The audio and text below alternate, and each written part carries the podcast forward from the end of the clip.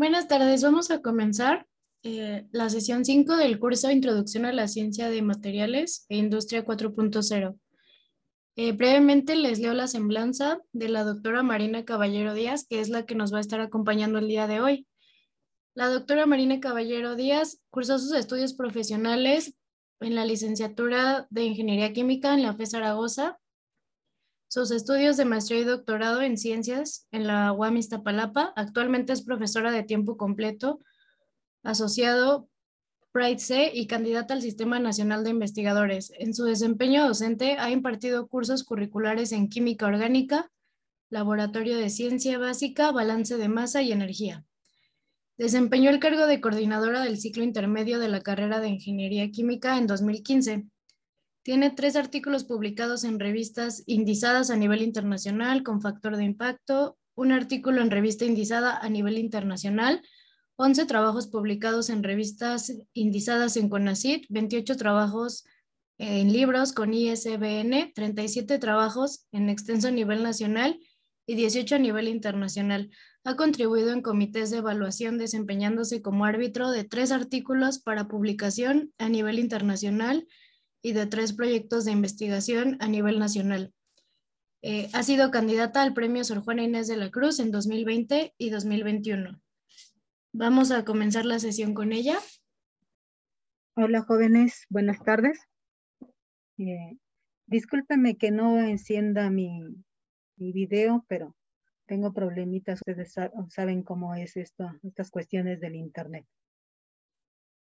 Ok, vamos a empezar cualquier duda, si ustedes gustan, pueden ir anotándomela en el chat o bien al final, no hay ningún le comentaba a, este, a la organizadora o los organizadores que si ustedes ya tenían cierto, ciertos conocimientos sobre todo esto de la ciencia de materiales. No sé si alguien me pudiera contestar así rapidísimo. Si ya tienen ya tienen conocimientos. Conocimientos básicos. Conocimientos teóricos. De laboratorio no. Laboratorio no. Ok. Eh, ¿por, qué, ¿Por qué les hago esta pregunta? Porque le comentaba que eh, es muy poquito el tiempo, 45 minutos o cerca de una hora en lo que les voy a hablar de lo que es la caracterización de materiales. Eh, y pues sí, era, necesario, yo creo que tuvieran este, ciertos conocimientos básicos, pero bueno, vamos a ver si, nos entendemos un poquito, ¿sale? Entonces, el tema que voy a desarrollar es qué es la caracterización de materiales.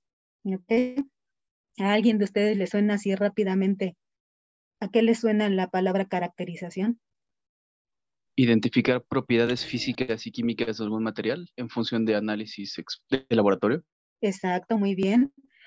Eh, básicamente, este, nos vamos a estar, vamos a estar hablando en esta ponencia y vamos a estar dedicándonos. materiales, señorita, trata sobre la difracción de, estructuras cristalinas. E, exacto, muy bien. Es una, es una de las caracterizaciones, muy bien. La, mediante la difracción de rayos X. Muy bien, esa es, esa es una de las caracterizaciones, muy bien. Entonces, eh, materiales le vamos a llamar a los catalizadores. La mayoría de los catalizadores que, se preparan en la industria o a nivel laboratorio son en estado sólido. Entonces, por eso nos vamos a enfocar un poquito más en los catalizadores sólidos y en sus caracterizaciones. Entonces, lo primero que tenemos que analizar es una caracterización. Se dice que, permítame que se mueve, se busca conocer, como bien lo dijeron ustedes, cómo está constituido el catalizador en su seno, o sea, por dentro, y en su superficie, y qué transformaciones puede sufrir.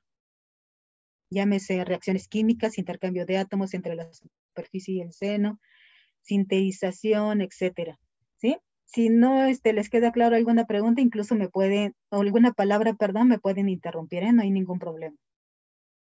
Bien, las técnicas de caracterización de estos sólidos han sido una de las herramientas más importantes con que cuentan o con la que contamos los investigadores de diversas áreas. tales como catálisis, que es mi caso, electroquímica y polímeros. En el área de catálisis, constituye una parte integral en cualquier tipo de investigación que pretenda tener trascendencia científica. También la caracterización de sólidos es de mucha importancia en actividades industriales tales como la manufactura de los catalizadores, el desarrollo de los catalizadores más recientes, más resistentes, perdón, a la desactivación y la activación, reactivación y regeneración de catalizadores. Entonces, por eso es que yo les comentaba, les preguntaba si ya tenían cierto, em, cierto conocimiento. ¿Por qué? Porque con lo que se tiene que empezar antes de hacer todo, todas estas caracterizaciones de los materiales es elegir el tipo de, catalizador que vamos a utilizar. Un catalizador no se puede aplicar en todas las reacciones químicas que nosotros queramos, no. Em, son, eh, hay que elegir muy bien el catalizador, el sitio activo, el soporte que vayamos a utilizar para determinada reacción química. Si no todos este, tienen los mismos resultados. Eh, después de analizar y determinar qué catalizador y qué soporte o qué sitio activo vamos a, utilizar, tenemos que ver lo de la síntesis. Eso lo hacemos en laboratorio, como alguien por ahí comentaba. Hay que decidir si, lo vamos a hacer por impregnación húmeda, por impregnación seca, por coimpregnación, por coprecipitación, etcétera, etcétera. Entonces, eh, necesitamos hacer todo este trabajo antes de poder caracterizar un material.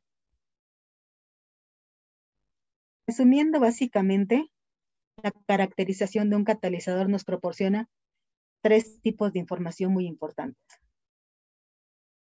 El primero es la composición, como bien me, decía uno de sus compañeros, composición y estructura química. Se refiere al estudio de la composición, estructura y proporciones de las fases individuales presentes, la composición superficial, la naturaleza y proporciones de los grupos funcionales que puedan estar presentes en la superficie. El siguiente tipo de información que nos da es la textura, propiedades mecánicas. La textura cubre el estudio de la morfología y la estructura geométrica del catalizador, abarcando desde, desde macro hasta microescalas. Trata de la estructura del poro, área superficial total, la disposición de las fases individuales entre sí.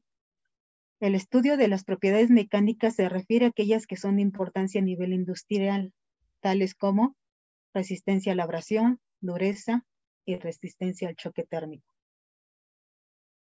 Otra, la última, no menos importante, es la actividad catalítica. La caracterización de un catalizador en términos de actividad es una medida cuantitativa de la habilidad de un catalizador de acelerar una reacción química bajo condiciones específicas. Se habla entonces, como ya bien todos lo sabemos, de una velocidad de reacción. Bien, dentro de esta actividad talítica es el análisis post-mortem de los catalizadores. Quiere decir que una vez que ya utilizamos el catalizador, que, este, que bueno, pasa por diferentes etapas, ¿sí? Aquí como bien dice este catalizador desde su estado fresco, que quiere decir recién preparado, a su estado activo y de equilibrio, que es cuando se está utilizando en una reacción, y después a su estado desactivado, que es lo que conocemos post-mortem. Entonces, hay que analizar todas estas etapas del catalizador, para eso nos sirven las caracterizaciones, porque tenemos que utilizar que tenemos que aplicar estas caracterizaciones no solo a los catalizadores activos, no, sino que también se tiene que aplicar a los catalizadores frescos y a los catalizadores después de que ya se, ya se utilizaron o que están este, inactivos o desactivados. Entonces, entender eh, tales transformaciones a nivel atómico o molecular es importante para la búsqueda de soluciones a, problemas durante la operación. ¿sí? Ustedes, una vez que ya hicieron su, su selección del catalizador, su selección del metal, del soporte, lo sintetizaron por la técnica que ustedes hayan elegido y que les haya parecido la más idónea. Y una vez que ya tienen el catalizador, puede, puede presentar problemas ya a nivel laboratorio. Tal vez no les está dando los resultados, los resultados perdón, que ustedes deseaban. Entonces hay que buscar esa, esa es lo que nos estamos refiriendo con este inciso A, la búsqueda de soluciones a problemas durante la operación que se pueden presentar. Inciso B, la mejor utilización de los catalizadores actuales. Hay muchísimas investigaciones, muchísimas revisiones que podemos este, utilizar como, como base, como soporte, pero nosotros podemos mejorarla. Y el último inciso es el diseño de mejores catalizadores para satisfacer la cada vez mayor demanda debido a las exigentes legislaciones ambientales. Ustedes saben que ahora pues ya están exigiendo que, que pues las industrias, industrias perdón, contaminen menos, que los autos contaminen menos. Entonces van a estar poniendo eh, el dedo sobre, sobre esos puntos y más en las legislaciones. Y entonces hay que tomar en cuenta cómo vamos a, estar diseñando nuestros catalizadores y qué es lo que tenemos que, en, qué tenemos que contribuir. ¿sí? Entonces, una vez que ya eh, se habló para qué nos va a servir las, las caracterizaciones, vamos a empezar. ¿sí? Una de ellas que me, que me comentó uno de sus compañeros es la difracción de rayos X. Es una entre muchas. Eh, ¿Para qué nos sirve la difracción de rayos X? ¿Alguien me puede comentar así rapidito? No sé si es la misma persona que me comentó. Para identificar más o menos la coordinación de los átomos que están presentes en una estructura cristalina, ¿no?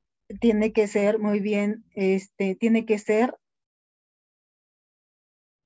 forzosamente un cristal. Establecer las intensidades que, que existen en los materiales las distancias interplanetarias y todo lo, lo, que es referente a los radiodiónicos para poder este, caracterizar en cierto material, dependiendo de su, de su estado de oxidación también. Ok, gracias César.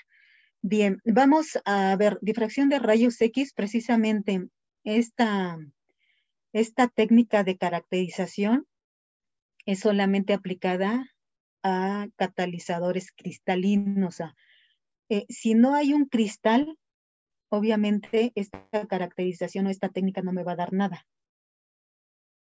Aquí les presento un equipo donde se llevaron a cabo mis, mis caracterizaciones de difracción de rayos X. Eh, aquí está el equipo donde se pone la muestra. Este es un portamuestras. En esta ranura que les estoy mostrando, hay que limpiar perfectamente el portamuestras y hay que colocar en esta ranura nuestra, nuestro material a, analizar. Y lo ponemos aquí. Es este equipo. Entonces hay que analizar el tamaño de paso, ¿qué quiere decir? El, este, el, el, el ángulo y el tiempo que, que, nos vamos a dedicar en este, en este análisis, porque bien podemos hacer un análisis muy rápido, de, media hora, pero bueno, los resultados eh, van, van a estar implícitos o, van a ser consecuencia del tiempo. Si yo le pongo media hora a este análisis, obviamente que nos va a dar eh, picos no bien definidos, el, equipo va a presentar mucho ruido, etcétera, etcétera. Si nos esperamos y le hacemos un buen análisis por mucho más tiempo, nuestros, nuestros gráficos pues van a salir con mucho mejor nitidez. entonces, los, los patrones, que son los primeros que estamos viendo de difracción de rayos X, son de gran importancia para identificar estructuras, como bien lo dijeron, cristalinas específicas o planos cristalinos dentro de un catalizador complejo. El tamaño promedio de un cristal se puede determinar por la anchura de un pico de difracción medida a la mitad de la altura. A lo mejor esto no queda muy claro, ahorita les voy a explicar. El ancho de la línea es inversamente proporcional al tamaño de cristal, aplicando la ecuación, la ecuación de Scherer, que a lo mejor ya ustedes ya la conocen. Y puede ser usado para dar el tamaño microcristalino dependiendo del patrón, la naturaleza del material, su concentración y también las características del aparato. Los patrones de rayos X obtiene básicamente tres tipos de información. Una, posiciones angulares de las líneas de difracción, dependiendo de la geometría y contenido de las celdas unitarias. Dos, intensidades de las líneas de difracción, dependiendo del tipo de átomo, arreglo y orientación de la partícula. Y tres, las formas de las líneas de difracción, dependiendo del equipo. Aquí yo les presento una de mis difracciones de rayos X. Este, y vean, aquí este, mi material era, o es mejor dicho, pleno, era mi, es mi sitio activo, soportado sobre gama lúmina, y mi promotor era el óxido de neodimio. Entonces aquí están los tres catalizadores que se prepararon por impregnación húmeda. Aquí está el platino sitio activo sobre gama lúmina. Este tiene el promotor de 1% en peso de neodimio y este tiene el 10% en peso de neodimio. Entonces, lo que nos decía que este, mientras mejor se vean los picos, se vean un poquito más delgados y más definidos, va a ser mucho, este, mucho mejor el cristal, ¿sí? Eh, aquí vemos cómo se presentan en diferentes posiciones. Estas posiciones, ¿sí? por ejemplo, de la gama lúmina, que es este, aquí lo identifique con un este, rombito, ¿sí? en la gama lúmina, vean, se presentó, los de mayor intensidad se presentaron en este ángulo, que es más o menos de 67 por los patrones de difracción. Siempre la gama lúmina se va a presentar en la misma posición, siempre. ¿Por qué? Porque es como una huella digital. Eh, cada, cada compuesto, cada especie siempre va a tener el lugar, un, lugar determinado y no va a poder moverse o no va a poder cambiar de posición. Aquí tenemos otra vez a la, a la gama lúmina. Esta es otra posición que es aproximadamente de 41 pero con diferentes intensidades. ¿sí? Por los patrones de difracción este, pueden, pueden este, presentarse en diferentes posiciones, pero cada posición va a tener su propia intensidad. Mándeme, Belén. Y este, mi pregunta es acerca de perdón, este, tu muestra, tu muestra estaba eh, en polvos al principio y por otro lado, si hubo un procesamiento mecánico previo, por ejemplo, algún tipo de molienda, algún tipo de, de este, no sé, de tamizado. Sí, Belén, gracias. Eh, mis catalizadores estaban recién preparados, estaban frescos, estaban en, polvo, pero sí es necesario una molienda previa este, para, para que no hubiera ningún problema con, con las lecturas. ¿sí? No hubo tamizado porque eh, mi material era muy, es muy, este, uh, muy fino. ¿sí? Entonces, solamente el tratamiento previo que se le hizo fue molerlo un poquito nada más. Pero todos estaban en, en, recién preparados, estaban frescos. Entonces, esta es la primera caracterización que nos puede ayudar. Tenemos otra caracterización que, es este, la, la, que conocemos todos de áreas beta, ¿sí? que es la medición del área superficial. Muchas personas, incluso este, cuando publicamos, eh, sentimos que es redundar al decir área superficial. Estamos hablando de una superficie, estamos hablando de un área. Entonces, la mayoría de, de, de nosotras, las personas que publicamos, pues le decidimos llamar áreas beta como tal. ¿sí? Y BET es por los científicos que, que, la determinaron, que es Bonauer, Emmet y Teller, que son los que vinieron a, a modificar un poquito la, las isotermas de la Pero bueno, vamos, vámonos a ver a qué nos sirve esta caracterización, que es una de las caracterizaciones más importantes y con las que yo creo que tenemos que empezar. Desde mi muy particular punto de vista, tenemos que empezar con esta para ver si estamos obteniendo, con esta y con difracción de rayos X, ¿sí? Con difracción de rayos X porque me está diciendo si estoy obteniendo la fase que quiero, por ejemplo, la, anterior de gamma lumina, ¿sí? si yo estoy preparando a partir de, diferentes precursores y lo que quiero obtener es una gama lumina, hay que meterle difracción de rayos X, ¿sí? Porque con esa determinamos las fases y el tamaño del cristal. Pero también es muy importante hacerle la caracterización de áreas beta. Porque este, pues entre mayor área, ahorita les voy a explicar por qué entre mayor área tenga un catalizador es mucho mejor. Ahorita, ahorita vemos ese tema. Entonces, la caracterización de un catalizador incluye la medida del área específica de un sólido y el estudio de su estructura porosa, que se realiza generalmente mediante la impregnación del sólido con una sustancia líquida o gaseosa, la cual no reacciona con el sólido. Mm, por lo general utilizamos nitrógeno. Aparte de que da muy buenos resultados, es barato. Entonces, el área superficial total se obtiene por medio de medidas de absorción física, que le llamamos fisisorción. ¿Alguien sabe así rápidamente qué es fisisorción? ¿Me puede contestar? Yo entiendo que es cuando el material está unido eh, no tan fuertemente. Oh, muy bien, Liliana, exactamente. La fisisorción le llamamos que solamente son uniones eh, ligeritas, muy ligeritas, tipo Van der Waals, eh, que se pueden separar con mucha facilidad.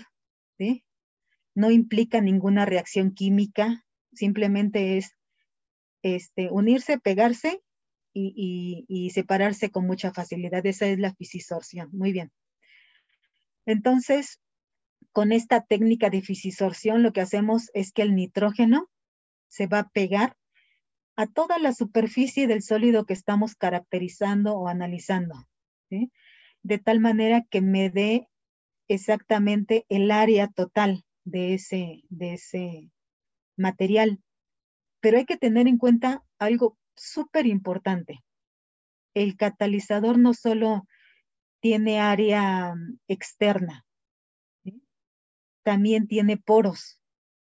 Si no, no la podríamos utilizar como tal, como catalizador. Si no tuviera poros, sería un material preparado por sol gel, pero ese se, utilizaría como membranas. Entonces aquí no, no me sirve ese tipo de material. Aquí necesito un material eh, poroso. Entonces, em, imagínense una, una, la, cáscara de una naranja. ¿Ven que tiene muchos poritos? Entonces, el área total de esa superficie de la cáscara de la naranja no solo es la cáscara externa, sino también eh, el área interna que abarca todos esos poros. No sé si me explico. Sí, pero sería poro por poro, el área de poro por poro. Sí, de todos los poros, o sea, ah, este, sí, la superficie total, nosotros a veces nos los imaginamos como que nada, la superficie es lo que está fuera, la superficie externa. No, la superficie total debe de incluir también la superficie interna de los poros. ¿Por qué? Porque cuando se, se deposita mi sitio activo, por ejemplo, un metal, no solo se va a depositar por encimita, sino también en esa superficie interna que son los poros. Entonces, e, esta técnica decimos que se basa en la medida eh, de volúmenes sucesivos de un gas no polar. Ya habíamos comentado que, bueno, nosotros utilizamos eh, nitrógeno o también otros gases nobles, pero son un poquito más caros. Absorbido sobre la superficie interna, vean, de los poros, a la vez que se mide un cambio de presión que, este, que está sucediendo hasta lograr la, la, saturación de la superficie, ¿sí? Se tiene que saturar toda la superficie y una vez que ya se saturó toda la superficie con el gas, que es nitrógeno, pues ya empezamos la, la desorción, ¿sí? Entonces, lo primero, ¿para qué me sirve esta técnica? Para conocer muchísimas cosas. El área, el área superficial o, o el área específica, me, sirve también para conocer el tamaño del poro, la forma del poro. O sea, es bien importante esta técnica. Entonces, en la primera, que es la fisisorción de, de nitrógeno hacia la superficie, nos da este primer dato. Son las isotermas. Entonces, la tipo 1, que es esta que les estoy presentando, que es la que le designaron con el nombre del primer científico que se metió a todos estos, eh, todos estos análisis, es el tipo 1 de LAPMUR, que nos dice que, es, que cuando nos da un, un gráfico así, después del análisis, nos dice que se trata de sólidos no porosos o con microporos, tamaño de poro menor a 2 nanómetros, que limitan el número de capas absorbidas. Entonces, este no es recomendable para utilizarlo como un catalizador, es mucho más, em, se podría utilizar un poquito más como membrana, porque vean, son sólidos no porosos, o sea, o con poros bien pequeñitos. Tipo 2 y 3, estos ya son este, gráficos estándares, ¿eh? Tipo 2 y 3 se aplican a la fisiosorción multicapa de sólidos macroporosos. Eso sí que son, que tienen tamaño de poro grandote, que son mayores a 50 nanómetros. ¿sí? Nos pueden dar gráficos así. Recuerden que estamos hablando ahorita nada más de la fisisorción, de la absorción, ¿sí? O sea, de cómo cubre el nitrógeno a toda la superficie.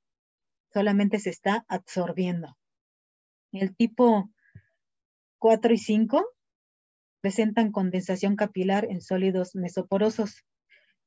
Son de 2 a 50 nanómetros, según la UPAC. Entonces les puede dar gráficos de este tipo. Después el tipo 6, que son sólidos de cualquier porosidad, moléculas de absorbato, interaccionan con mayor fuerza entre sí que con la superficie absorbente.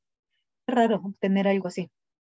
Entonces, esos son los primeros gráficos que nos dan como resultado ese análisis de absorción del nitrógeno sobre mi superficie. Pero complementando esta técnica, podemos obtener otra caracterización que es la distribución del tamaño de poro. ¿sí?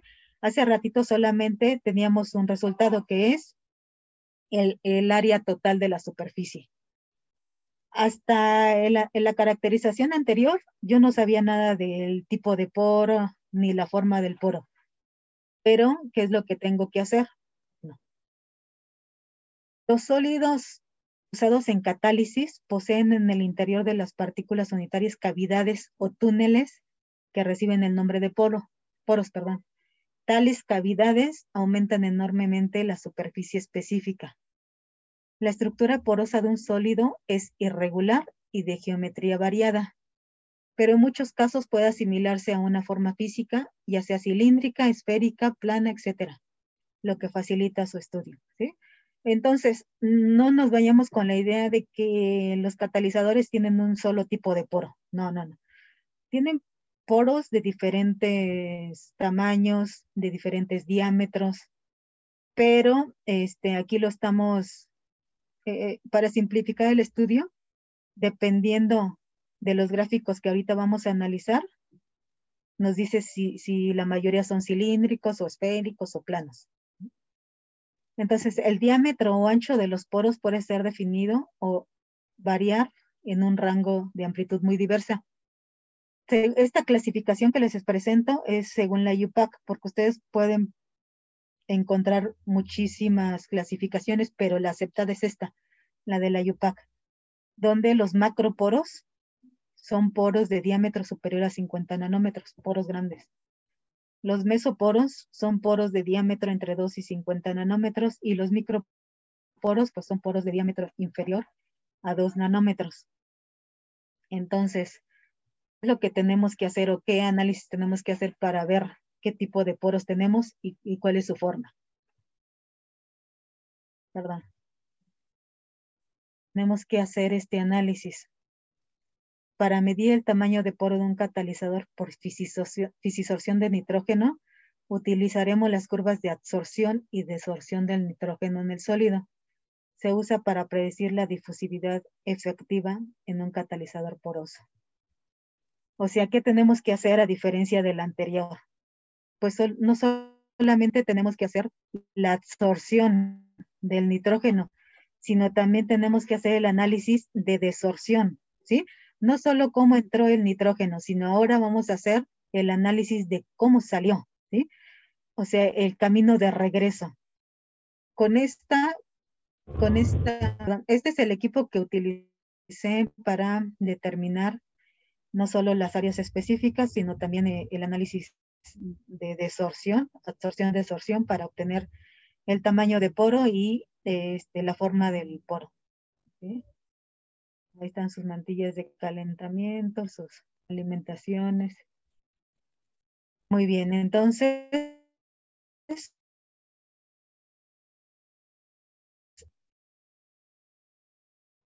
de la histéresis.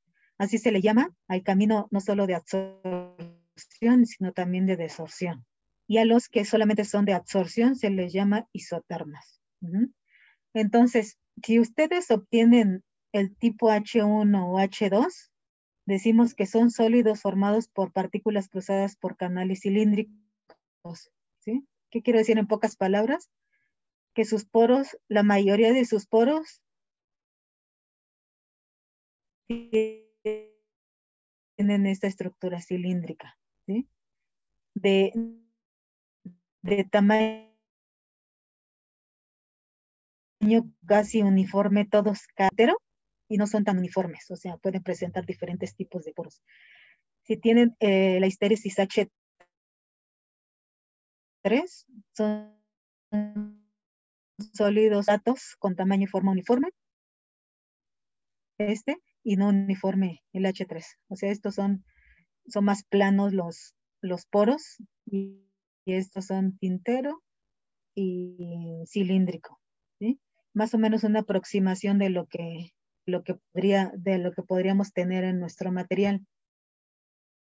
Y aquí les presento un pequeño, este, una pequeña imagen de cómo podría ser tamaño uniforme, cilíndrico, eh, tipo embudo, tipo tintero. Todo esto lo podemos obtener en nuestro material. Y solamente con los análisis de absorción, de absorción, pues podemos ir este, analizando qué es lo que tenemos, ¿sí? Con poro cilíndrico cerrado, con polo cilíndrico abierto. A esto es lo que me refería hace ratito, con que este, el análisis de áreas no solo corresponde a esta, a esta superficie externa, sino también a la superficie del poro. Entonces, lo que contabiliza el, el área, esa, esa caracterización de áreas BED es todo esto. Todo es área. ¿Sí? ¿Estamos con... Sí, doctora. Ok, gracias. Miren, aquí les presento mis gráficos de, de, mis materiales, de los mismos que les presenté hace ratito, que son este, mis, que no solo hice mis isotermas, que son el camino de, de absorción, sino que también hice mis teresis de absorción, desorción. ¿Sí? Aquí vemos el volumen que fue absorbido y desorbido. Entonces, con, esta, con este tipo de, de análisis o de gráficos, pues obtuve, aquí si se dan cuenta, son histéresis de tipo H1. Estas son muy parecidas a estas, ¿no? ¿Sí? ¿Sí estamos de acuerdo? Sí. Que son histéresis más o menos de tipo H1. ¿sí?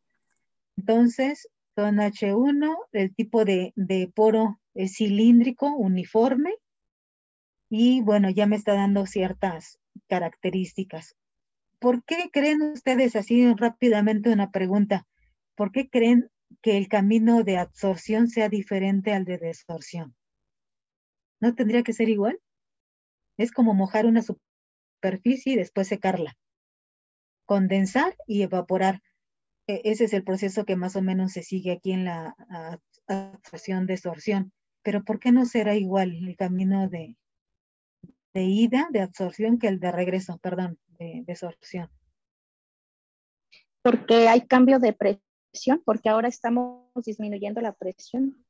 Este, sí estamos disminuyendo la presión, pero este, aquí hubo un aumento de presión, después se disminuyó. ¿Saben por qué? Ese proceso de, de histéresis podría deberse a, a, un cambio de fase. ¿Hubo algún cambio de fase? Este, por ejemplo, o siempre se mantuvo la, la gama lumina. Sí, siempre se mantuvo. Sí. Ah, una vez que ya la, ajá, una vez que ya la sinteticé, solamente que hubiera un cambio muy brusco de temperatura, entonces la podría, podría someter a algún cambio. Sí. Ok, vale. ¿Saben por qué es? Porque se presenta el fenómeno de ser... Ay, perdón, me adelanté. ¿Quién ah, iba a contestar? Adelante. Yo, doctora, iba a hacer una observación que era, que tenía que ver algo con referente al transporte de masa. Es decir, que al momento de desorber eh, las moléculas, al momento, por querer salir, podría decirse que se estorben entre de una a otra, por así decirlo. Sí, van algo parecido. E, e, es precisamente por una transferencia de masa, porque sabemos que cuando este, un fluido se condensa, en este caso se absorbe, el poro queda este, cubierto de manera plana pero una vez que ese líquido va a salir del poro, se presenta el fenómeno de capilaridad, obteniendo este, no ya no superficies planas, sino cóncavas.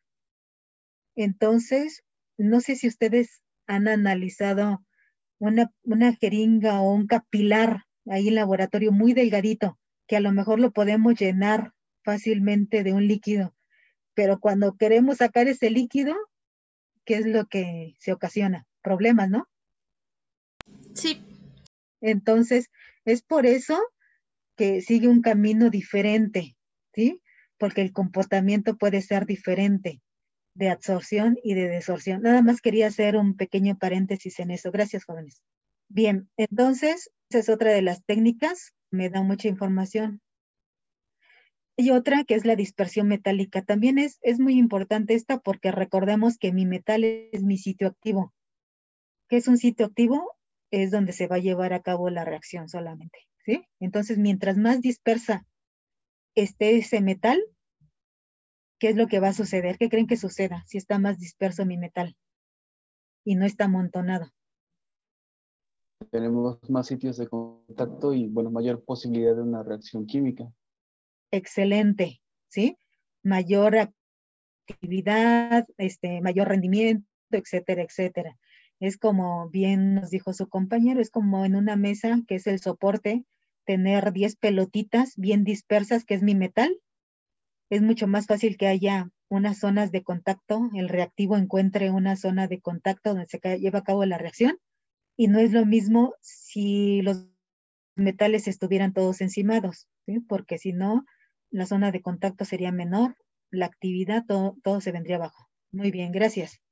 Bien, entonces, esta, esta distribución de las partículas metálicas sobre el sólido se obtiene por medidas de absorción química, que es quimisorción. Aquí está diferente con lo que estábamos analizando.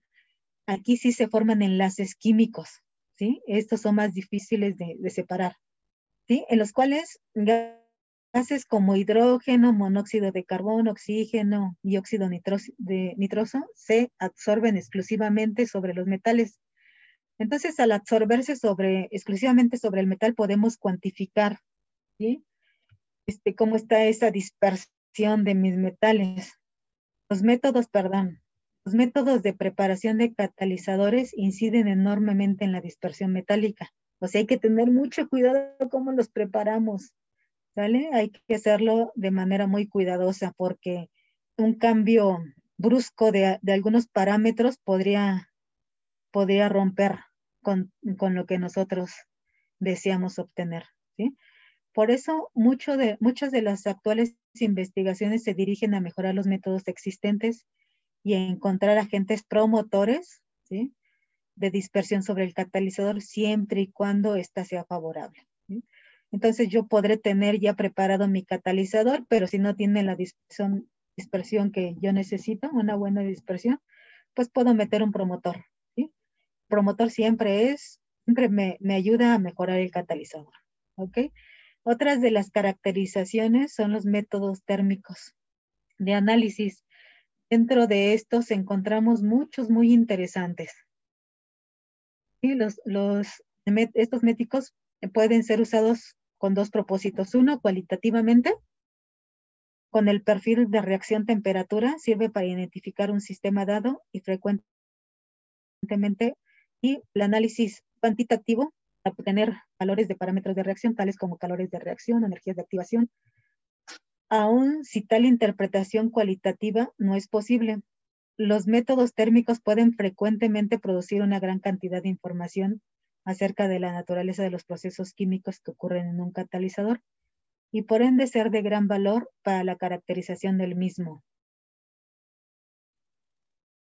Principales métodos térmicos, a lo mejor ya han escuchado algunos de ellos, de análisis son el TPD, que es desorción a temperatura programada, el TPO, el TPR, que es oxidación, reducción a temperatura programada, el DTA, que es análisis térmico diferencial, y la calorimetría de barrido diferencial, que es el DCC.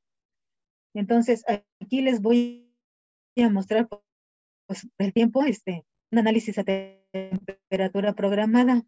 Este es el equipo que, utilizo. Este equipo, aquí está la zona de análisis. Este es un horno, ¿sí? Este es un flujómetro donde pues vemos que la cantidad que estoy metiendo de, del gas que necesito, este, pues sea el necesario. ¿sí? Esto es un mezclador. Cuando necesito este, mezclar dos gases, pues ese es el que me ayuda. ¿sí? Y bueno, aquí los gases que, que también utilicé. Entonces, le seleccioné solamente este. Este es un TPO, ¿sí? Es de oxidación a temperatura programada. Y elegí los mismos catalizadores que les he estado presentando. Pero, ¿qué es lo que pasa? Estos catalizadores no son frescos, son después de reacción, ¿sí? ¿Por qué? Porque em, yo me dedico a la, este, a la obtención de hidrógeno eh, por descomposición de metano. Entonces ustedes saben que, que, una vez que yo le quito el hidrógeno al metano, pues uno de los productos secundarios que puedo obtener es el carbón depositado sobre mi catalizador, pero sabemos que el carbón está en estado sólido. Entonces, ¿qué es lo que pasa? Después de la reacción, ese carbón se queda encima de mi catalizador. ¿sí? Eh, y eso me podría provocar varias cosas, por ejemplo, desactivación, disminuir su actividad. Eh, pero si yo encuentro un buen promotor, a lo mejor y puedo em, extender el tiempo de vida de mi catalizador. Entonces, lo que se hizo aquí es meter el catalizador una vez que, después de reacción, una vez que ya fue utilizado, se metió el catalizador metió el catalizador en un este en una celda tipo U. Aquí está un este termopar.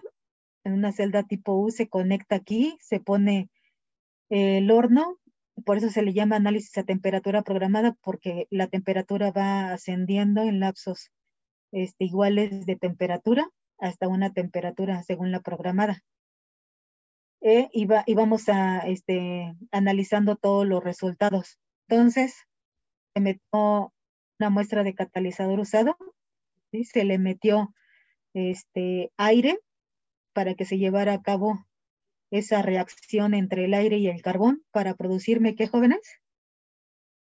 Sí, ustedes saben que si meto oxígeno puro, pues es mucho más caro. Por eso yo metía aire. Pero de ahí, pues es el oxígeno. Mándeme. Hola, hola. Nitrógeno. No, nitrógeno no. O sea, estoy metiendo aire. Del aire ustedes saben que se divide en nitrógeno y oxígeno. Lo que voy a ocupar aquí en la reacción simplemente va a ser retomar e, ese oxígeno del aire para llevar a cabo esa reacción con el carbón que está depositado. Y entonces, ¿qué es lo que se me estaba eh, este, produciendo? Dióxido de carbono. Muy bien, gracias. Dióxido de carbono. Entonces, con la producción de dióxido de carbono, la contabilizamos y de ahí podemos determinar, este, mediante un análisis matemático muy sencillo, la cantidad de carbono que estaba depositado sobre mi catalizador. Y vean, aquí podemos ver que el catalizador que, donde se depositó menos cantidad de carbón y por lo tanto fue mejor, por muchas circunstancias, fue el de platino soportado en alumina neodimio al 10%. ¿Sí? Bien. Doctora, esas serían como, esas son parecidas a las pruebas que les hacen, por ejemplo, a los fósiles para conocer su edad o no? Ay, este, desconozco, discúlpame, este, no, no sabría decirte, te mentiría, te mentiría si te contesto. Gracias, doctora. Sí. sí, perdón. Entonces, este, otra de las técnicas el infrarrojo de pirina. O sea, puede ser, eh, dependiendo de su material, pueden hacer infrarrojo de, de CO o de, de, lo que ustedes necesiten. En mi caso, yo necesitaba conocer los sitios ácidos Lewis y Bronsted para ver cómo se iba a comportar mi catalizador. Entonces, lo ideal era hacer una caracterización por infrarrojo de piridina. Yo siempre hago la broma con mis alumnos, que por aquí tengo algunos de que tengan mucho cuidado los niños porque la piridina este, deja estériles a los caballeros. Entonces, este, la piridina no se percibe tan fácilmente. no se percibe tan fácilmente, entonces hay que tener mucho cuidado. Entonces, la termodesorción de, la, de piridina acoplada a la espectroscopía de infrarrojo se utiliza para estudiar, como les comenté, el tipo de sitios ácidos de Bronsted y Lewis existentes en la superficie del sólido, ¿sí? para ver qué es lo que sucede.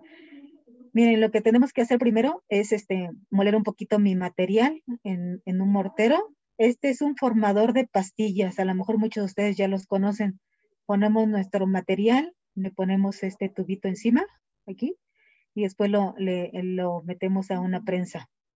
Una vez que ya se formó la pastillita, quitamos todo eso y nos queda una pastilla muy delgadita de nuestro material, la cual vamos a colocar aquí en este, en medio de estas dos plaquitas para que pase a través de ella eh, el, este, la luz este, infrarroja, ¿sí? Entonces, pues este, aquí está la piridina, tenemos primero que, que mojarla con piridina y después extraer todo lo que, lo que no se absorbió y empezamos a hacer el análisis a diferentes temperaturas.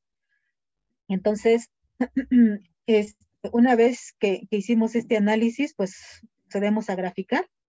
Entonces, la piridina, la absorbes en los sitios ácidos de Lewis, presenta una serie de bandas características. Lo que les comentaba desde un principio, todas las caracterizaciones o la mayoría de ellas son como una huella digital, todas se presentan en un, en un lugar característico. ¿sí? Entonces, si se presentan las bandas a 1450, 1580 o 1600, son bandas características de ácidos de Lewis.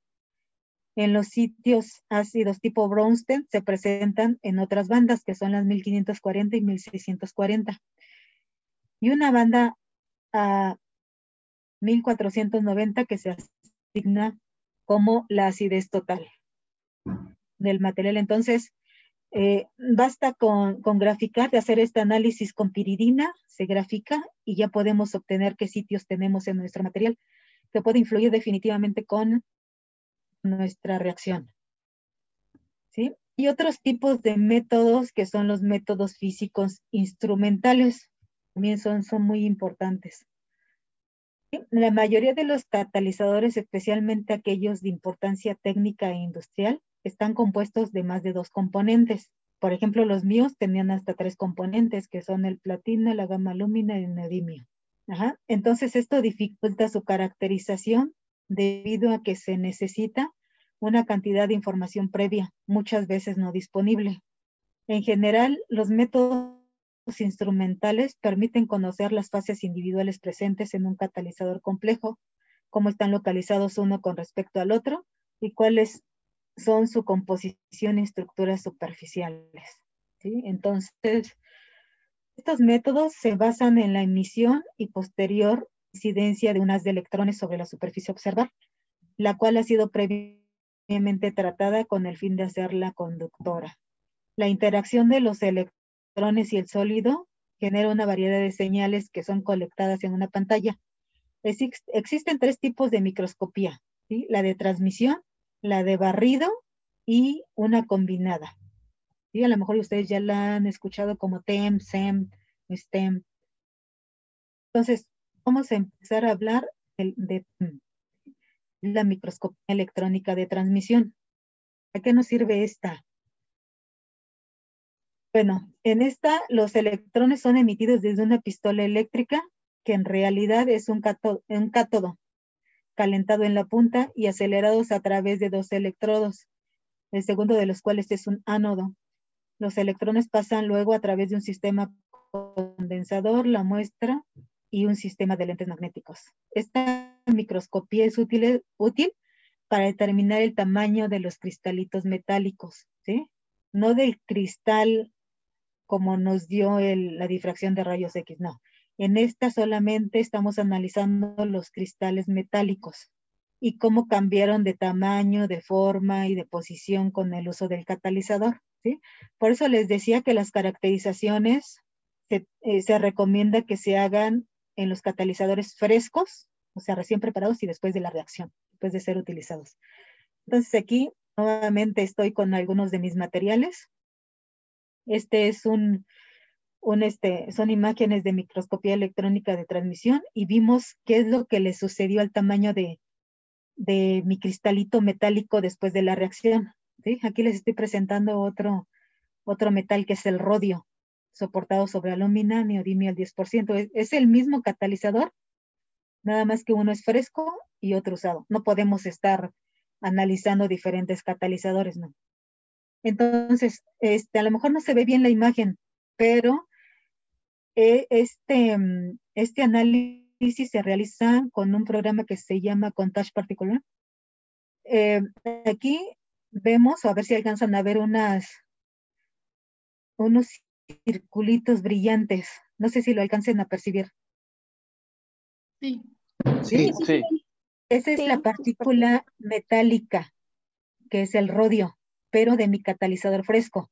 Incluso se hacen estos histogramas para analizar el tamaño de partícula. Vean, fresco, este, el mayor tamaño creo que fue de 2.5 nanómetros, chiquitito. Una vez que llevé a cabo mi reacción, vean, ahorita ya se percibe mucho más el, tamaño de cristal, ¿verdad? Entonces, ese nuevamente se le, se le determinó por microscopía electrónica de transmisión y, y, vemos que ahora ya crecieron algunos metales, ¿no? algunas partículas. ¿Qué quiere decir? Que se sintetizaron un poco. Sinterización, no sé si hayan escuchado por ahí la palabra, es la unión, eh, como si se fueran pegando los metales. Entonces, por eso es que se van haciendo las partículas más grandes. Y esto sucede porque, tal vez porque mi reacción la llevé desde 400 grados hasta 750 grados entonces es por eso que sufre una pequeña sinterización y un cambio, ¿sí? Porque este es después de reacción. ¿Ok? Bien. Entonces, este es el TEM. También hay otros, este, otras imágenes del TEM. Estos son de nanotubos de carbón este, de multipared que pueden ser obtenidos. En mis materiales no los obtuve, pero sí se pueden obtener este, utilizando níquel que también se ha aplicado mucho a la reacción que, yo llevo a cabo, nada más que, los, resultados, los resultados han sido muy malos para el níquel. Pero este, se obtuvieron nanotubos de carbón, entonces ya se fueron por, ese, por esa línea, ¿no? De producir nanotubos de carbón. Entonces es una forma de analizar, vean el tipo, tipo, tamaño, características de lo que estamos obteniendo. Bien, entonces, otra de esas análisis es la microscopía electrónica de barrido. La conocemos por SEM. ¿Sí? Esta, este tipo de microscopía se ha usado principalmente para examinar la topología de la superficie del catalizador y la morfología de las partículas y los cristales. Cuando se adiciona un espectrofotómetro de energía dispersiva de rayos X, EDX o EDS, de litio a un microscopio electrónico de barrido SEM, se obtiene un versátil y poderoso instrumento para el estudio de estructuras a escala micrométrica, que proporciona un espectro de los elementos más probables localizados en el área observada. Vean, este también es uno de mis materiales.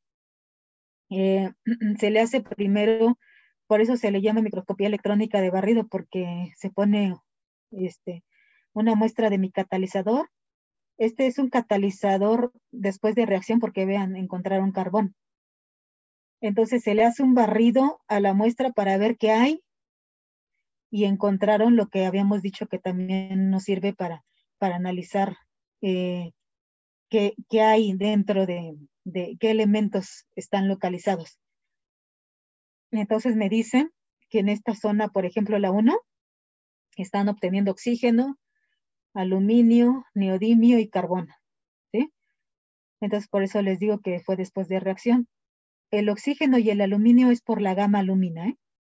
El neodimio es el, eh, mi promotor. Aquí la pregunta que les hago a veces a mis alumnos es ¿por qué estoy determinando oro? ¿Por qué creen que, que este equipo esté este, también detectando esa cantidad de oro? ¿Por el recubrimiento que se hace a los materiales? Exacto, por el portamuestra o por el recubrimiento, ¿sí? Que también todo lo analiza. Exactamente, entonces, este, yo pensé que me iba a ser rica, ¿no? Descubriendo que estaba produciendo oro, pero no. Qué broma, ¿eh? no sé, no se estresen tanto. Miren, este es otro material, ¿eh? Este es un material también después de reacción, que es el rodio, alumina, neodimio, y aquí está el carbón. Ven qué bonitos gráficos, ¿no? O cómo los ven ustedes. También es una microscopía electrónica de barrido y me está diciendo qué es lo que estoy obteniendo. Este catalizador, hicimos esa caracterización del de diodimio 10% porque ese precursor me vino a mejorar el catalizador y la vida y toda la actividad catalítica. ¿Por qué? Porque el carbón que se me estaba formando no se estaba depositando sobre mi sitio activo, sino vean la forma, se estaba depositando sobre el soporte. Entonces no había ningún problema porque al depositarse sobre el soporte no me afecta la actividad. ¿sí? Mientras no se deposite sobre mi sitio activo no hay ningún problema. Entonces es por eso que, determinamos que fue, entre otras cosas, que fue el mejor catalizador. Eh, la siguiente es este, microscopía electrónica de transmisión, pero ahora de alta resolución, lo que conocemos como HRTEM. Este es el equipo este, con el que yo hice mis análisis, pero este está ahí en la UAM Iztapalapa. ¿sí? Entonces podemos obtener em, em, pues el estudio de materiales muy pequeñitos, como dice bien ahorita en la actualidad alcanza una resolución de 0.8 Armstrongs, o sea, 0.08 nanómetros. Entonces es una escala atómica la que estamos analizando con esta, con esta caracterización. Entonces lo que podemos determinar con las distancias interplanares es qué es lo que estamos obteniendo. Igual se hace una especie de barrido este, y vamos analizando por zonas. Este se hace con un programa que se llama GATAM y que podemos analizar las distancias interplanares y con eso podemos ver si efectivamente estaba la gama lúmina, estaba el óxido de neodimio, estaba el platino, el rodio, el, el paladio, etcétera, mi sitio activo, si se había formado el carbón, qué tipo de carbón, si era grafítico, si era otro tipo de carbón. ¿sí? Entonces, esta, esta caracterización también es una de las más importantes. Em, otra, otra este, caracterización de este tipo, no, también importante, pero es poco utilizada porque mm, me parece que solamente eh, en el país, me parece, hay tres para determinar XPS. Entonces, este, la espectrometría de fotoelectrones inducidos por rayos X, conocidos como XPS. Entonces, esta me da este, los resultados de la estructura electrónica de los elementos. En este caso se analizó el rodio. ¿Cuántas especies habían de, de rodio, este, tres más, cuánto de rodio metálico y cuáles, en qué energías de enlace se iban presentando? que también nos, nos, aporta información muy importante este, para ver por qué se comportó de, de tal o cual manera mi, mi catalizador en la actividad catalítica. Y creo que me pero me pasé un poquito de tiempo, no sé. Eh, no, todo bien, todo bien. Estuvo muy ¿Sí? Ah, bueno. Sí, no, no se preocupe. ¿Tenemos tiempo para preguntas? Eh, sí, no sé si quieran escribirlas en el chat o también pueden alzar su mano si quieren para si tienen alguna pregunta. Bueno, aquí hay una pregunta que me hace este Isamar. Es que no traigo mis lentes, creo que sí es Isamar. Este, pregunta, ¿por qué un método de Solgel no permite obtener catalizadores porosos? Porque precisamente el método de Solgel, eh, la síntesis o, la función, el objetivo para, para la síntesis de, estos materiales por Solgel no es, no es este, elaborar catalizadores, sino elaborar este, membranas para la separación de gases o para otras aplicaciones, ¿sí? El método de sol gel, este, por el tamaño de, del poro, pues no, no, es muy aconsejable que se utilice para catalizadores. No digo que no haya alguien por ahí que lo, quiera aplicar, pero no es recomendable, este, Isamar. Seguía la de Hernández González Natalia. En el método BET ¿Las isotermas de absorción física se relacionan con la temperatura del catalizador? A ver, perdón, estaba perdida. A ver, en el método BET, las isotermas de absorción física se relacionan con la temperatura del catalizador. No, estas se llevan a temperatura constante. Este, Natalie o Natalia, Natalia. Este, análisis se lleva a temperatura constante, solamente lo que se va eh, cambiando es la presión de saturación, ¿sí? Donde debemos de tener muy, eh, mucha delicadeza es ya cuando estamos llevando a cabo la reacción de no tener este, lo que llamamos comúnmente a veces en un laboratorio calentones. ¿Por qué? Porque podría, podríamos perjudicar el catalizador. No sé si me expliqué, este, Natalia. Muchas gracias. Sí. Este, la siguiente pregunta. ¿Los catalizadores de níquel deben someterse a tratamiento térmico previo a utilizarse para catálisis heterogénea para activarse? Para activarse, eh, tratamiento térmico. Mira, los catalizadores, eh, Macaria, eh, los catalizadores siempre para, para activarse se tiene que pasar por un este por una etapa, una etapa de oxidación y después de, de, este, de reducción. ¿Para qué la, etapa última de reducción? Para tener el metal, en este caso el níquel, en estado metálico, precisamente porque porque, bueno, es que dependiendo de la reacción, yo, yo estoy hablando de mi reacción muy en particular. Eh, en mi caso, la descomposición del metano necesito mis sitios activos en estado de reducido, en estado metálico, ¿sí? Por eso es que yo tengo que darle un tratamiento previo, que, es con reducción, con hidrógeno, para activarlos. Pero depende, si los catalizadores de níquel al que tú te refieres aquí, es para una, otro tipo de reacción, por ejemplo, de combustión, de, de oxidación, a lo mejor no sería tan necesario activarse. A lo mejor con quedarnos en la etapa de calcinación sería suficiente. ¿Sí, Macaria? Sí, gracias. Ok, este, Miranda ah, nos dice, las técnicas de caracterización son caras. Eh, es importante más de catalizadores cuando contamos con, con, los equipos, porque es muy difícil a veces estar buscando no, otras instituciones. Eh, es difícil tener, tener un equipo así. Son, son caros para empezar. Y para llegar a hacer la, la, el análisis, también se necesitan pues portamuestras, se necesita nitrógeno, se necesita mucho material para llevarlas a cabo, a cabo. Entonces, lo ideal es que la institución cuente con algunos equipos, no con todos a lo mejor, porque como les comenté, los de este XPS, pues solamente que yo sepa, hay tres en el país, tres equipos.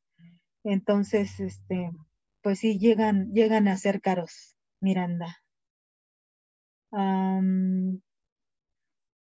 Isamar, Isamar. El microscopio de efecto túnel, ajá, es análogo al TEM o al SEM.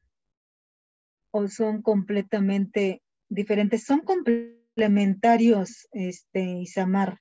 Entonces, em, lo que se aconsejaría es, es que se llevaran, bueno, si se puede, llevar a cabo el TEM, el SEM y el de efecto túnel, si, si se pudiera. O sea, sería lo ideal de tener muy bien eh, complementados tus resultados, porque recuerden, si lo que se pretende es publicar su trabajo, siempre debe de ir soportado por otras técnicas. Yo no puedo mandar solamente una técnica y decir, este, mis resultados son contundentes. No, siempre debo de respaldar con otras técnicas, ¿sí? Si no, también pues, pues no lo aceptan o, lo aceptan en, revistas con, eh, con factor de impacto muy bajo, que es lo que no queremos.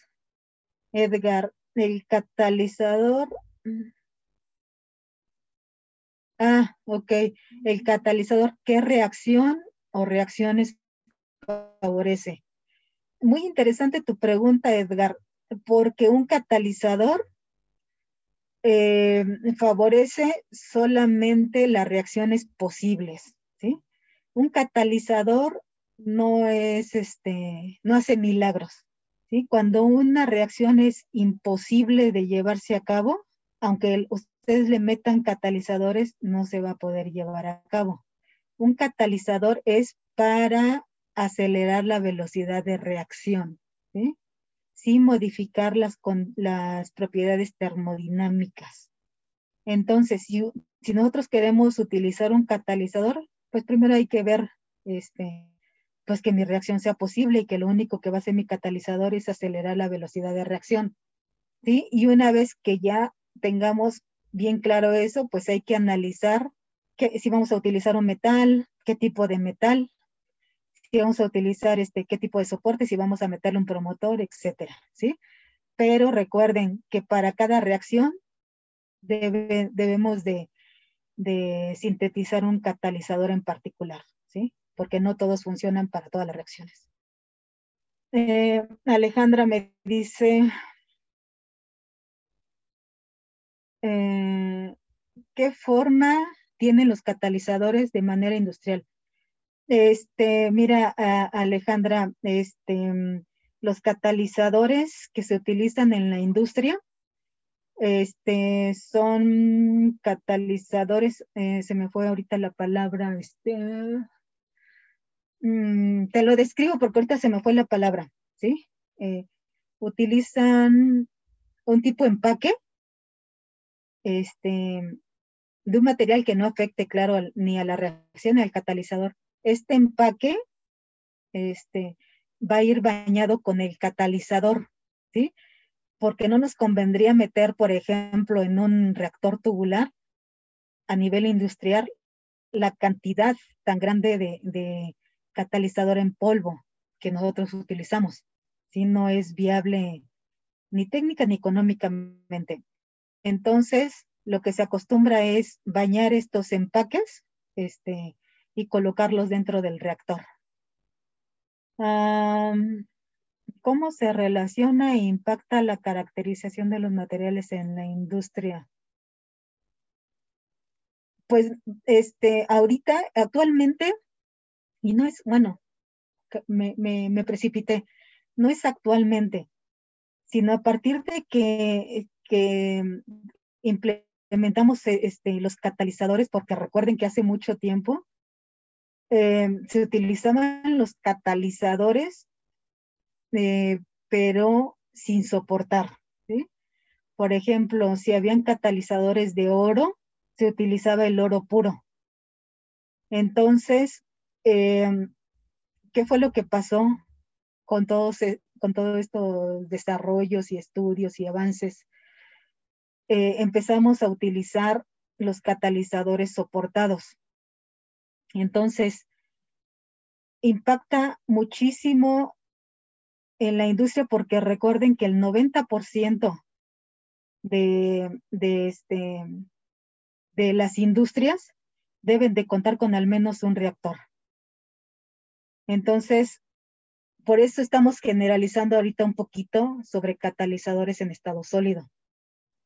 Porque eh, recuerden que ahorita todo lo que la industria quiere es bueno, bonito y barato. Entonces, con la, con la ayuda de los catalizadores, pues se simplifican muchísimas cosas. Tiempos, este, actividades, producción, etcétera, etcétera. Entonces, eh, la, la, la utilización de catalizadores pues, pues es muy importante, no solo en la industria 4, sino que desde hace mucho tiempo. Pero en particular me dices que es la caracterización de los materiales. La caracterización la necesitamos hacer forzosamente los que, los que sintetizamos materiales. ¿sí? No podemos meter un catalizador o un material sin caracterizar porque estamos, estaríamos trabajando a ciegas. Ah, Estefi, Ah, hay otra técnica que, ah, sí, claro que sí, que es el, Raman. Eh, creo es así, eh, que esa técnica, ¿para qué nos es útil? El Raman, este, déjame acordar porque son un montón de técnicas, este, ¿qué te parece si ahorita dame chancecito de acordarme poquitito? Raman, Raman, este, ah, sí, me parece, ahorita, este, e, espero no mentirte, discúlpame porque son muchas técnicas. El Raman es un complemento para saber, me parece, el tipo de carbón que estamos utilizando. Es una de las que se recomendaría. Por ejemplo, en mi caso, este, según una de las técnicas, eh, obtuve carbón tipo grafítico, pero Raman me complementaría, em, es un complemento de, otra caracterización, porque esta técnica, déjame ver, déjame ver. Ah, este me complementa para analizar otro tipo de, de, compuestos, pero ahorita se me fue la palabra, este, permítame, ahorita te contesto, ¿sí? Ah, es que son demasiadas preguntas, Karina. Dice, mencionabas que el tamaño de cristal medido por TEM no es el mismo, ajá, que se calcula por difracción de rayos X. ¿Cuál es la diferencia? Ok. que en la técnica de difracción de rayos X, para empezar, em, la cantidad de sitio activo o de mi metal tiene que ser muy poquito en comparación a mi soporte. ¿Sí? Eh, eh, eh, te, estoy hablando de, que la cantidad de metal tiene que ser 0.5% en peso o un máximo 1% en peso, ¿sí? porque si ustedes se meten al Sevier, Scopus y, empiezan a analizar algunos artículos este, chinos, no es porque tenga nada en contra de los chinos, pero la cantidad de metal que le meten a sus catalizadores es 5 o 10%. Eso no es recomendable, para empezar, porque sería demasiado costoso, ¿sí? Lo que tenemos, lo que se recomienda es ponerle a mi catalizador el 0.5% o el 1% máximo. Entonces, la técnica del TEM es para determinar el tamaño de ese metal, el que tú estés trabajando, cualesquiera que sea. Em, y este, como yo les había dicho, si, permítame, se me borró el chat, permítame. Entonces, los cristalitos que estamos mencionando en TEM este, son el, tamaño de cristal, pero del metal, Karina, de mi sitio activo.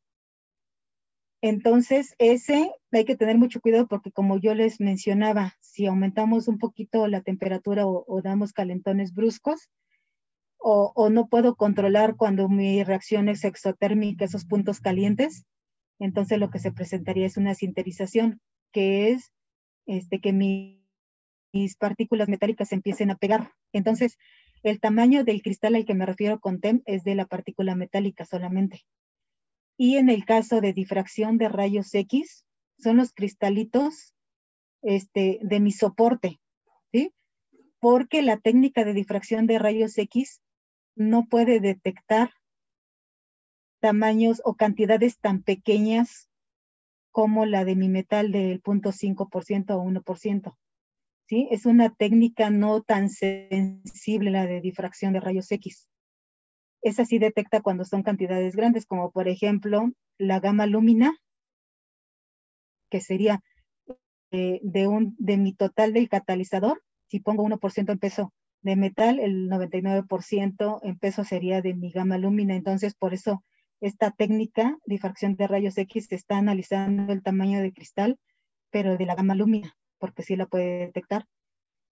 Eh, como yo te digo, no es tan sensible a diferencia de, del TEM, sí que esta nada más me detecta el tamaño de cristalito metálico. Este, tenías un, este, bueno, Isamar, ah, ok, gracias. Ah, gracias. Sí, había, este, otra pregunta aquí de este Fernández Marín. Hola, buenas noches, doctora. Buenas este, noches. Muy buena plática. Muchas gracias. Eh, una pregunta sobre la cuestión de la caracterización de los materiales más allá de las técnicas y aunando un poco sobre los costos que los laboratorios se deben de equipar para poder hacer este tipo de trabajos.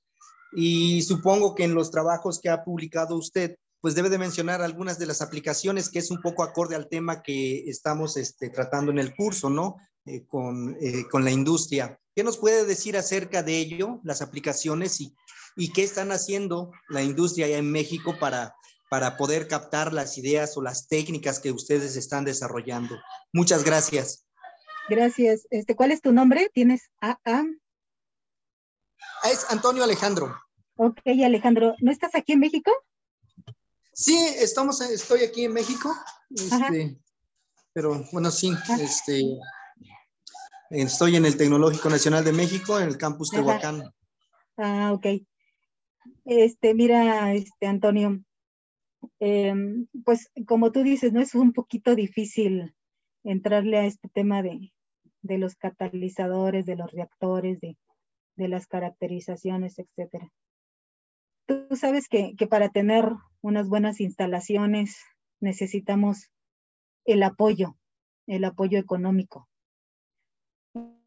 Entonces, este, pues, ¿quiénes lo, podemos o lo pueden obtener? Pues, pues instituciones que, estén bien, este, em, bien complementadas y trabajando en equipo con otras instituciones ustedes este, saben que, que quien nos puede subsidiar o, ayudar para comprar equipos, pues es CONACIT, metiendo proyectos.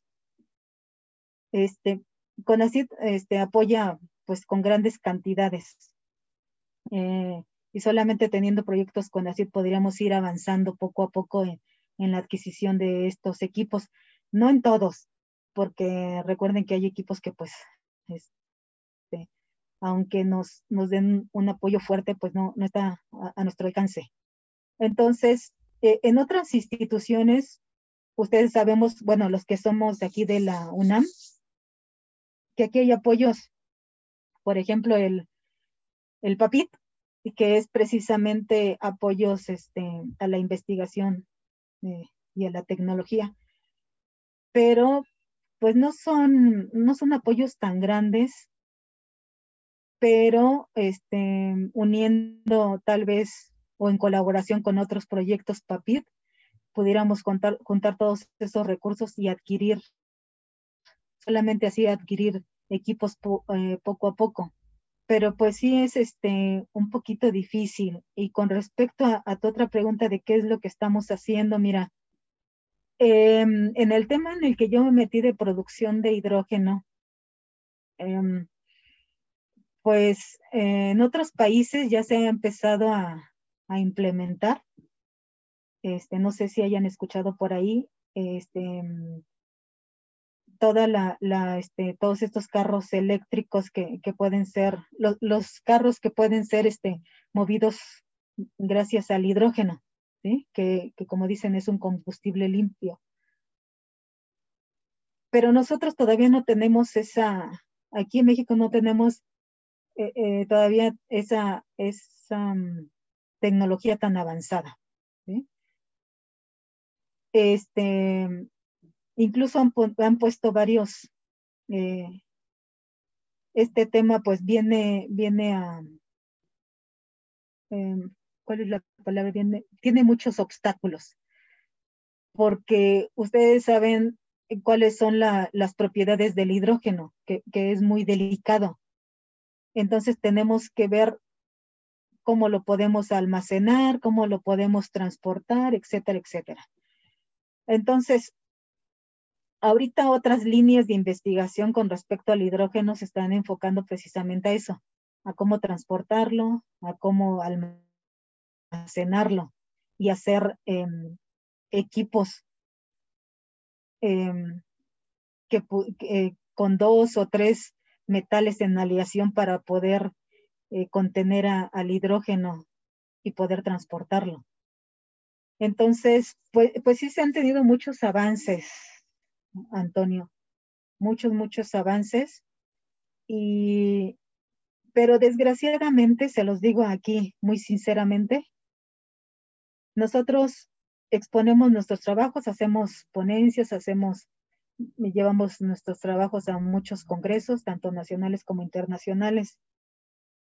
Pero ¿qué es lo que pasa? A veces nosotros estamos, no, no digo solamente de mí ni de la UNAM, en general de nuestras universidades. Estamos empezando tal vez a desarrollar nuestros catalizadores, los empezamos a aplicar y llevamos nuestros trabajos sin terminar a un congreso.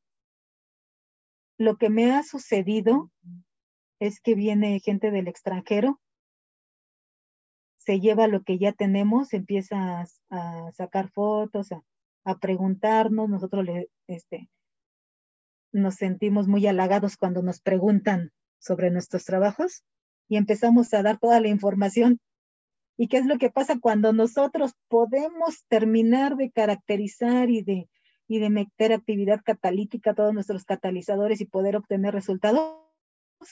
¿Qué es lo que pasó? Ya está publicado un trabajo similar a nuestro. ¿Por qué? Porque otros países cuentan con la suficiente tecnología, con, con, con los equipos para hacerlo mucho más rápido. Entonces, este, es eso, es eso, Antonio. Muchas gracias, doctora. Así es lo que muchas de las veces los que hacemos ciencia en México cometemos ese grave error de presentar proyectos en vez de resultados y vendemos las ideas y cuando queremos hacer algo resulta ser, como usted dice, pues ya haya, ha salido un trabajo similar. Pues bueno, pues muchísimas gracias, doctora. Repito, este, felicidades por la ponencia. muchas gracias, muchas gracias. Este, Steph, adelante. Hola, buenas noches. Buenas noches. Me parece muy, muy interesante toda esta parte, parte de caracterización y síntesis de materiales. ¿Y cómo podríamos ponernos en contacto con usted por algún proyecto de tesis o posgrado o doctorado, que usted fuera nuestro doctora? Ah, muchas gracias, muchas gracias, Steph. Mira, A mí me interesa el área de nanotecnología. Ah, ok. Entonces, entonces, ¿cómo podría ser? ese acercamiento, ese enlace para encontrar este, personas con ese perfil para, pues sí, para hacer un proyecto de tesis o algo. Sí, muchas gracias, Esther. Mira, yo estoy aquí en la FE Zaragoza. No sé si ustedes sepan que, que FE Zaragoza se dividió en dos campus. Bueno, ahorita ya son, somos tres campus. Uno, campus uno está a un costado de Cabeza de Juárez.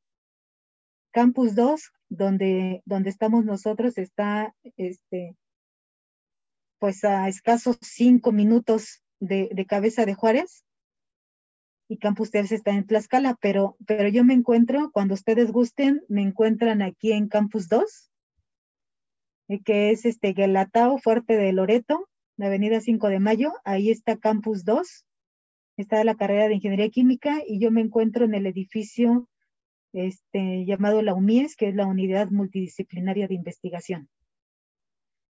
Laboratorio 2, segundo piso. Ok. Mm, este, mm, ¿quién es el, no sé, el mediador entre nosotros? ¿No nos podría proporcionar sus datos como correo electrónico? Este, aquí está el doctor. Sí, eh, bueno, sí, si la doctora autoriza, sin ningún problema les podemos pasar su correo electrónico para que ustedes se comuniquen con ella. Ah, ok, muchas gracias. Sí, claro que sí. Ahí está mi, correo. Este, ustedes lo pueden obtener este, con la, persona que está organizando todo esto. Adelante, claro que sí. Tengo muchos servicios ahorita y, y varios tesistas, pero adelante, yo estoy en la mejor disposición. Gracias. Bueno, creo que ya por último pasaría a leerle su reconocimiento y agradecerle de, parte del instituto por dar esta ponencia. El Instituto de Investigaciones en Materiales de la Universidad Nacional Autónoma de México otorga el presente reconocimiento a la doctora Marina Caballero Díaz por impartir el curso Introducción a la Ciencia de los Materiales, Industria 4.0 en el tema que es la caracterización de materiales el 9 de agosto del 2022. Y pues agradecerle mucho por su ponencia. Muchas gracias. Gracias a ustedes. Y gracias por su atención, jóvenes. Igualmente.